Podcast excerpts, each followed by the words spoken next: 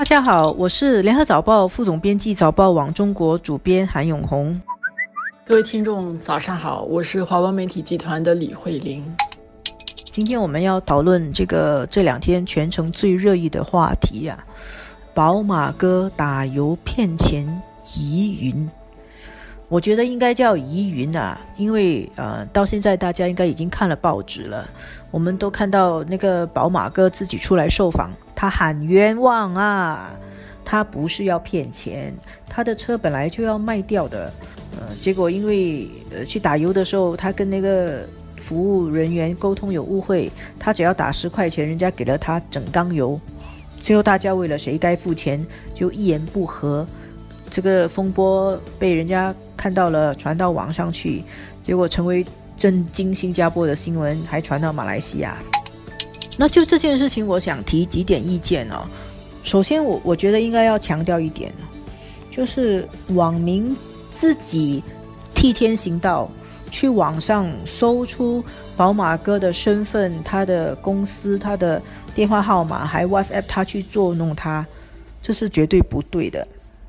我们还是应该要强调，我们是一个现代的文明的法治社会。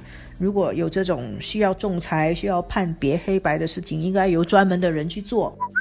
永红说：“这个不能够用私刑，啊，确实是。不过这一次我们看到的这样的一个现象，其实也并不是现在因为有了互联网而才有。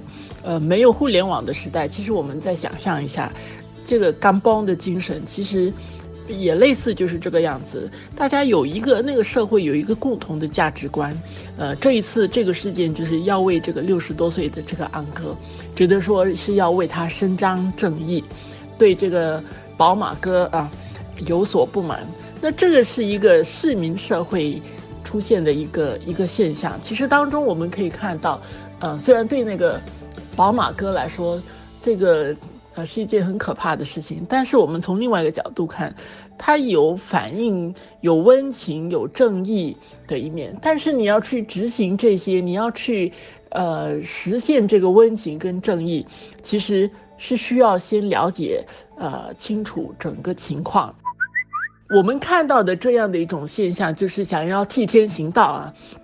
这样的一个做法，其实，在我我们也常常看到，在中国或者在日本，在其他的地方都都有类似的事件啊发生。就是互联网让大家可以用来搜索资料、传播信息。过去也有很正面的例子，比如说帮忙找人呐，呃，因为通过这样的信息的传播，呃，很快的达到一些好的一些效果。但是也因为它很方便，那怎么用就是一个一个问题。要不然的话，我们想象一下，就是像是围在一起殴打人一样。这里面有一种，其实大家的这种心态，有一种 Batman 啊、Superman 啊，或者是 Wonder Woman 这样的英雄式的这种行为的想象，看起来是是很好的。但是我们毕竟不是。Batman、Superman，或者是 Wonder Woman，这件事情带给我的第二个触动，就是在社交媒体非常普遍的时代里面，其实每个人都把自己的一些隐私权利让渡出去了，每个人的隐私权利都受到了折损，而且其实，呃，这个一部分是呃网络的责任，个人也有很大的责任。那比如说，你把你自己的资料放到 Facebook 去。呃，其实你就是把自己摊开来给别人可以看你啊，那谁在看你呢？有好人也有坏人，他们会怎么样用这些资料？你是管不着的。他们在什么时候怎么样用，你也没有能力干预。这其实就给我们自己，让我们自己陷入某一种风险。呃，我们让很多人有了一种便利，可以去监督跟去审视我们。这个事情他不会去到法的这个范围，因为。后来，这个六十多岁的这个安哥，他也自己愿意承担那个多出来的那个打油的费用。如果什么事情都没有发生的话，就是一个普通的一个大家会引起话题的一个事件，它不会到法的这个范围。但是互联网可以帮助我们，呃，形成一种舆论的压力，呃，然后有人站出来，把事实的真真相说出来。呃，如果说的是真相的话啊，大家可以通过这个方式清楚的表达你的看法，但是就是要比较冷静一点啊，不要自己为任何人判刑，而且还去执行那个刑罚，这个是会很可怕的。那我们看到的现在是整个互联网的时代，其实老实说是刚刚开始的时代，所以还需要很长的时间去去适应，去大家去更好的去使用它，这个会不断的发展，不断的演变的。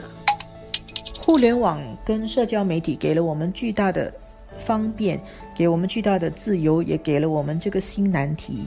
那我。